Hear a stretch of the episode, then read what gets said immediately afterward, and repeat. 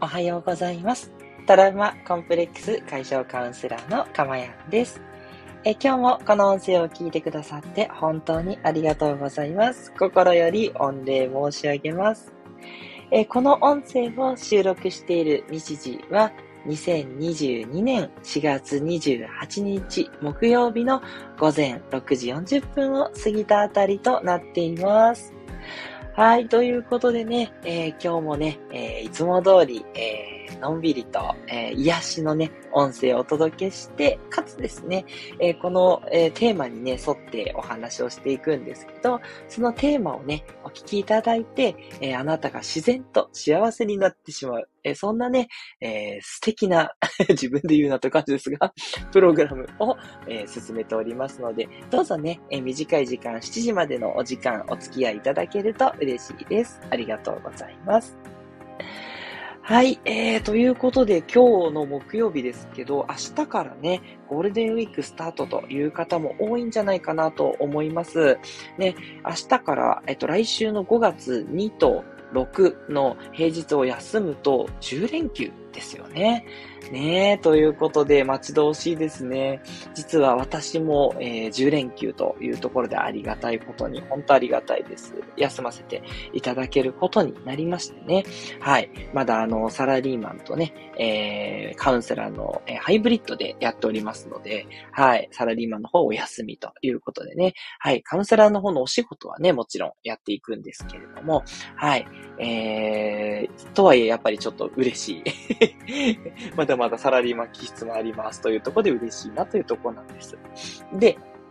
あの、私は今のところ PCR 検査の方も受けて陰性なので、一応家族で揃ってですね、帰省をしようと思ってまして、私は東京出身なんですけど、妻が、えっと、広島の尾道っていったところの出身です。なので、尾道の方にですね、えー、帰る予定になっておりますというところですね。はい。なのでね、えっと、基本ライブで行くんですけど、ちょっとややもすると収録でを、あの、この時間帯に公開するという風になってしまうかもしれないという感じですね。はい。もしくはちょっと早い時間とかに少し早めにアップするっていうことで、はい。毎日ね、一個ずつアップするっていうのは変えないんですけど、収録になる可能性もあるというところをご了承いただければと思います。でね、尾道はね、尾道ラーメンがあったりですね、あと、坂のね、町として有名で、猫がいっぱいいる、そんなカフェがね、あったりするとこもあった。本当に、えー、おしゃれスポットもあったりしていいところなんですよ。でね、当然瀬戸内海に面していて綺麗ですし、あと坂のね、道の上がったところはもう山なので、山も近いということで、ね、何でも揃ってるんですよね。そう、ちょっとね、ずるい田舎なんですけどね。最近ではね、あの、しまなみ海道があるので、そこでサイクリングする人の設備もあって、そういうところはもうおしゃれなカフェとかもあったりしてね。そう、すごいね、すごいとこなんですよ。でそんなところが田舎になって嬉しいなと いう感じなんですけど、で、尾道からそのしまなみ海道を渡ると、えっ、ー、と、四国の愛媛県に渡れますので、今回はですね、あの、ちょっと旅行も計画してて、松山に行って、で、その後、高知県に入って、高知とか四万十ですね、川の綺麗な清流なる四万十までね、えー、旅行したいなと。そんな感じで予定してます。またね、その土地土地のね、えっ、ー、と、体験とかをね、皆さんにご報告できたらね、あの、少しでも皆さんに、あの、ゴールデンウィークのね、えっ、ー、と、楽しい感じもお伝えできたらな、なんて思ってますので、えー、ぜひぜひね、ご期待ください。ね、そんな感じです。はい、長くなっちゃってすいません。では、メッセージいただきました。えっと、スコアさん、いつもいつもありがとうございます。メッセージ、おはようございます。帰省、ゆっくりできるといいですね。ということでいただきました。ねそうなんですよ。やっぱね、東京の時間と、あの、広島にいる時間って全然違って、びっくりですよ。本当に一日経つのが遅いです。なんでなんでしょうね。東京にいる時の時間の流れと全然違うんで、ほんとゆっくりできるんですよね、帰省すると。だから、ほんとね、スコアさんもね、あの、ゴールデンウィークね、どうされる方いますが、ぜひね、あの、少しでもゆっくりね、できる時間取っていただけたら嬉しいなって思います。はい。で、あとあの、私やっぱり大体一人のね、えっ、ー、と、時間っていうのがやっぱり癒しになるんで、それもね、今回途中で撮る予定なので、ね、そんな、あの、一人時間もね、えー、皆さんとね、シェア、あの、コーナーだったよって 報告できたらと思います。お気遣いいつもありがとうございます。はい。ということで、では内容に入っていきたいと思います。えっ、ー、と、今日のテーマは、頑張ってはいけない理由ということでお話をしていきたいと思います。はい。ね、まあ、よくね、頑張れとかね、あの、頑張っていきましょうとかって言ったりするんですけど、えー、頑張ってはいけませんというね、えー、そんなこと言うのって言って、えー、感じなんですけど、はい。これは私は正しいと思っています。はい。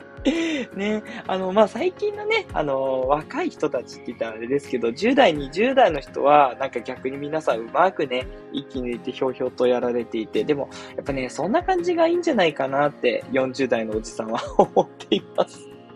昭和生まれなんでね、なんかこう、頑張るっていうのが美徳っていうのがなかなか抜けないんですよ。やっぱりね、なんかこう、頑張って、えっ、と、結果を出すとか、頑張って、なんだろうな、こう、やる。そう、ちょっと自分を犠牲にして感が出るんですけど、これね、全くお勧めしないですというところです。以上、最初にお話ししときますが、あの、家庭のこととかね、家事とか育児とかね、あと介護とかね、あの、そういったところは、あの、やっぱ多少頑張らないといけないところがあるんで、あの、仕事もそうですね。うん、そこはね、あの、頑張ってくださいね。あの、そこについてはその通りでよくて、まあ、それ以外の、まあ、例えば、そのね、これを聞いてくださってる方はメンタルをどうしようっていうところで、なんとか頑張りたいっていうところ。それから、えっと、ね、自己啓発的なこと、あとビジネスをもっと大きくさせたいと思って頑張りたいっていう方もいらっしゃると思うんですけど、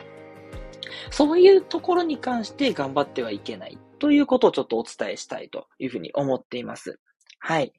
じゃあ、あの、私カウンセラーなので、まあ、一応そのメンタルをね、なんとかしたいっていうので頑張るっていうことに、えー、定義をさせていただいたときに、じゃあなんで頑張っちゃいけないかってことなんですけど、これですね、頑張ってしまうと、反動のマイナスが出てしまうからなんですね。はい。まあ、ちょっとね、冷静に考えればわかると思うんですけど、いつもと違うことをしたときってやっぱすごい疲れちゃうんですよ。頭も疲れるし、ややもすると体も疲れる。で、心もね、やっぱりいろいろと疲れるんですね。まあ、あの、病院にちょっと行ってみたとか、その、新しいね、カウンセラーの人とお話ししたとか、あの、全然もちろん頑張る、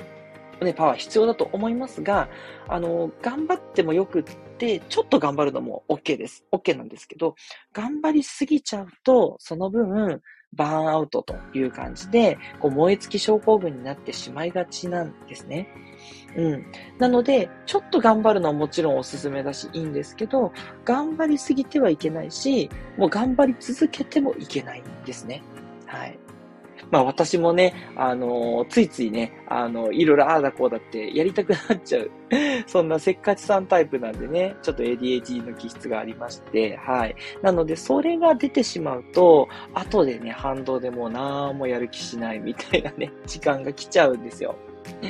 なので、大なり小なりそういったとこあるので、あの、頑張ってはやっぱ基本いけないし、あの、ちょっとね、まあ、これやろうかなぐらいのふーっとやる感じが良くて、で、頑張ってるなってってなったら、その頑張ってるのをやっぱりちょっとね、こう意識してくださいね。そしたら、じゃあちょっとその反動でちょっと休もうと。いうふうに取ればもちろん OK なんで、頑張らないと病院に行けないとか、頑張らないとなんとか仕事に行けないっていう時は、やって、その後ちゃんと休憩を取るっていう、自分の好きなことをね、だらっとやる、そういう時間を取るっていうのをね、やっていただければもちろん頑張っても大丈夫です。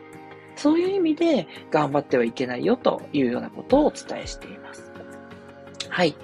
で、さらに頑張っちゃいけない理由なんですけど、本当の自分が見えなくなってしまう可能性が高いです。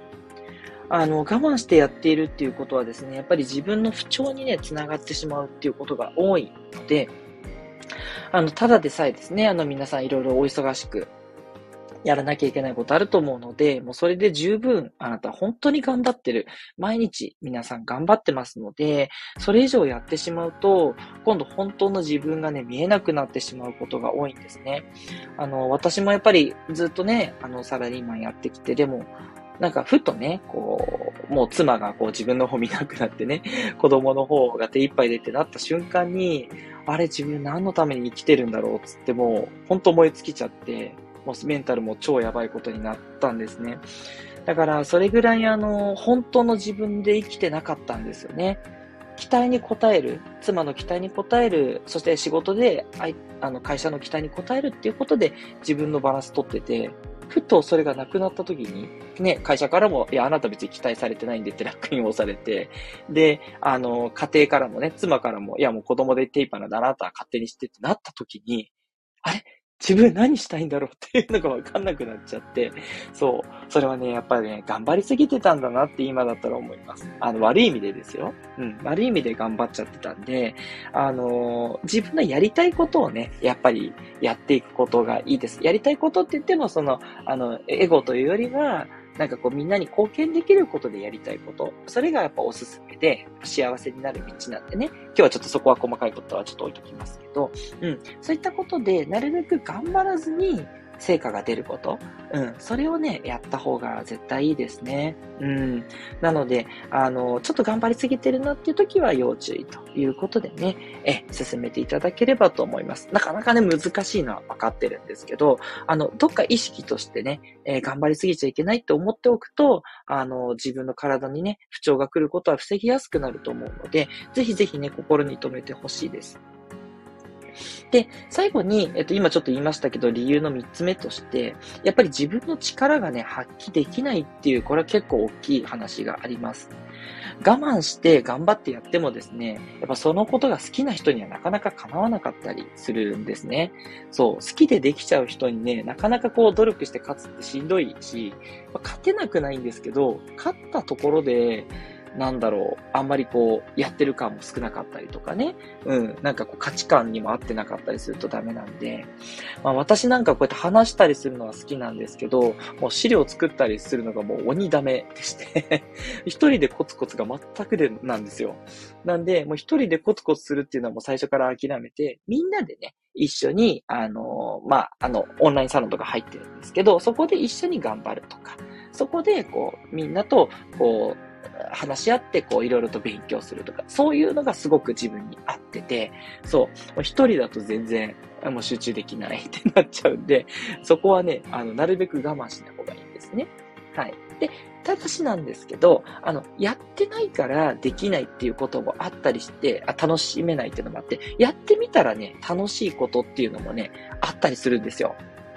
だから、あのー、頑張って新しいことを始めるっていうのはね、いいかもしれないです。で、やってみて、ちょっと最初大変なんだけど、そこは少し頑張ってね、継続してってやって習慣になったら好きになるっていうこともね、あったりはしますので、あの、やったことないことを、これ頑張るのしんどいからやめようっていうのはちょっとね、もったいないかもしれないです。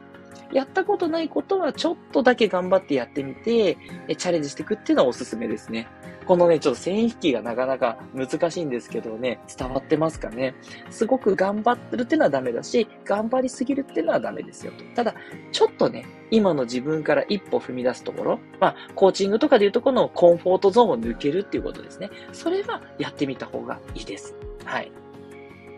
ですね。なので、ちょっと頑張り OK で、すごく頑張る、ずっと頑張るはダメと思っておいていただけると、すごくいいと思いますね。はい。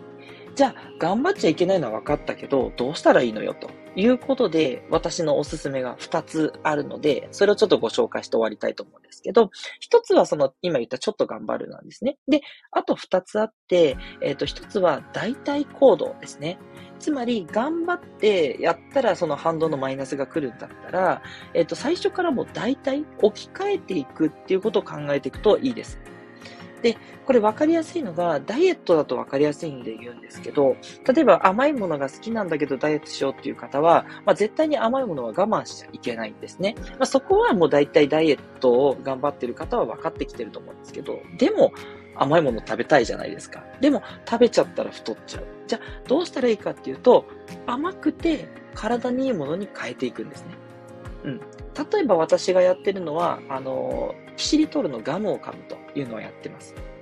え、そんなんで我慢できるのって思うかもしれないんですけど、結構いいですよ。あの、キシリトールガムなんで、まあ、まずカロリーはほとんどないですよね。で、しかも歯の健康も保てるですよね。で、ガム噛んでると、この噛むっていうのが咀嚼になるので、あの、ちょっとね、あの、食べたいっていう気持ちが緩和できるんですよ。うん。なので、あの、手軽ですしね、ボトルのガムをいつも私用意してるんですけど、キシリトールのガムをね、噛むっていうのはすっごいおすすめですよ。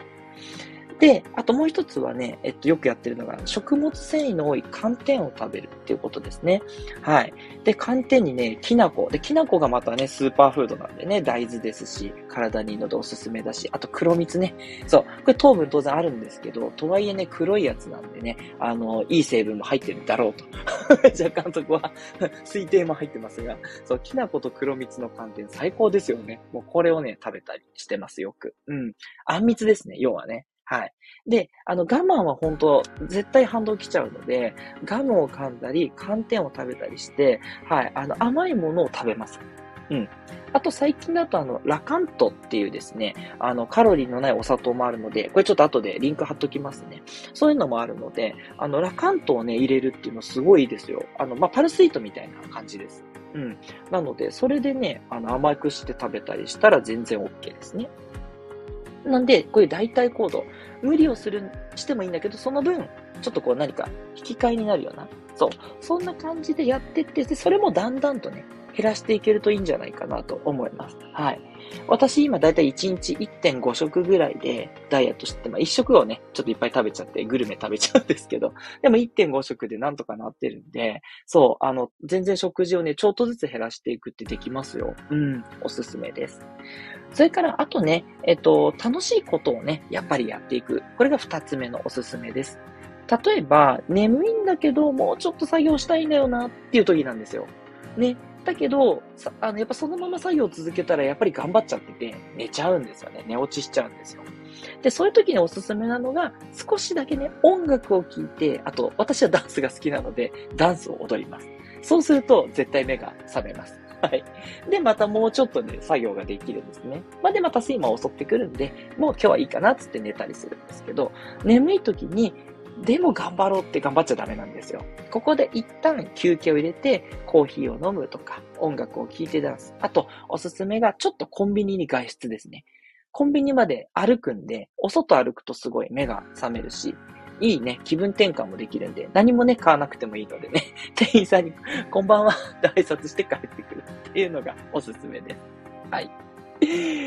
ということでね、いかがでしたでしょうか？今日は頑張ってはいけないというね、理由をね、お話しして、じゃあ頑張らずにどうするか、代替行動とかね、楽しいことをね、ちょっと挟んで、また頑張っていく。そんなお話をさせていただきました。えー、メッセージお読みしたいと思います。ありがとうございます。常連のなずきひとりさん、いつもありがとうございます。おはようございます。キラキラキラキラということで、いいですね。もうこのなずきさんのね、もういつものパターンが、守れてるっていうところが本当素晴らしいですよね。そう。あの、もう本当素敵です。はい。ということで、お一人様カウンセラーのなずきさん、ありがとうございます。え、そして、よしむさん。ね、よしむさん最近ね、もうほんといろいろ聞いてくださって、最近のね、スーパー常連でいらっしゃいます。え、メッセージ、とてもわかります。汗マーク。人の分まで仕事まで頑張って、帰ってくると余力がない感じ。改めて、ほどほどにしよう。ということです。そうなんですよね。まあね、ヨシムさんもきっと大変なお仕事されてると思うので、そこはね、やっぱどうしてもちょっと頑張んなきゃいけないところがあると思うんですよね。で、その後帰ってきたらもうぜひね、自分今日頑張ったねっていう時間、うん。まあなかなかその時間も取るのは大変かもしれないんですけど、ほんとね、5分10分でもいいので、もう自分だけのご褒美タイムをね、ぜひ作っていただいて、甘いものを食べるなり、なんだろう、ちょっとお風呂にね、あの、素敵な入浴剤入れるとかね。ごめんなさい、ちょっと女性的かな。あの、全然アルコールでもいいと思いますよ。ビール飲むとかね。そこはまああんまりね、ケチケチせずに、あの、ね、お金の許す範囲で、ぜひね、贅沢をしていただいて、自分をね、癒すプラスを作っていただくと、また次のエネルギーになってくるので、ね、ほどほどにされるっていうのすごくいいと思います。プラス、ご褒美とかもね、おすすめだったりします。ね。ぜひ応援しております。ありがとうございます。そして、スコアさん、えー、私も頑張る世代なのでよくわかります。そうですよね。なんか私たちの時ってそんな感じですよね。で、頑張りすぎないと友達と話しますが、なかなかそうなんですよね。だから、頑張りすぎちゃうのはなかなかそれも変えていくの時間かかるんで、ちょっとずつでよくて、あの、頑張りすぎたなっつったらその分、あの、反動のなんか楽しいこと。はい。あと私、あの、漫画とかも読んだりしますね。漫画だと1話ずつで、あとあの、オンラインの漫画だと、一個読んだらね、あの、無料だとちょっと待たないといけないですよ。もう一日待つとか。あれがよくって、あの、漫画、漫画喫茶とか行って漫画読んじゃうと、もう何回も何回も読めちゃうから、それはちょっとダメなんですけど、あの、オンラインのね、あの、漫画の、あの、アプリとかいいですよ。本当あの、もしお好きだったらですね、ちょっとだけ休めて、で、楽しんで、で、次読もうとしたらお金かかるから、じゃあまた明日にしよう、つっ。区切れるんで、はい。だらだらしないね、あのー、すごい娯楽っていうのちょっとおすすめだったりします。はい。ありがとうございます。そして、シナモンさん、ありがとうございます。シナモンさんもいつもいつも嬉しいです。おはようございます。ニコニコマーク。後でゆっくり聞かせてもらいます。四つ葉のマークということでいただきました。実はですね、今日4月の28日なので、四つ葉の日なんですよ。ねえ、シナモンさん、分かってかどうか。ね、いや、いつもね、四つ葉送ってくださるんで、そう、たまたまかなと思うんですけど、今日は四つ葉の日なのでね、はい、そんな日にね、四つ葉を送ってくるシナモンさんは、超ラッキーで幸せということになります。はい。ありがとうございます。ぜひね、後でこの四つ葉のくだり聞いてください。ということでね、今日もね、皆さんたくさんのメッセージありがとうございました。本当に励みになってます。そしてね、え今日のこの放送いいなと思った方、他の方にもこの放送を聞いてほしいなという方はね、え応援の意味でいいねを押していただけたらとても嬉しいです。そしてね、この放送ではテーマをね、募集しておりますので、こういったことについて話してほしい。で、カウンセラーなので、まあ、メンタルのね、こととか、あと今日のようななんだろう、ちょっとしたこう、生活の知恵みたいな、そういったことをすごく大得意なので、何かね、改善したいこと、うまくいかない悩みとかありましたら、レターをいつでもお寄せいただければと思います。トラウマコンプレックス解消カウンセラーのかまやんでした。ではまたお会いしましょう。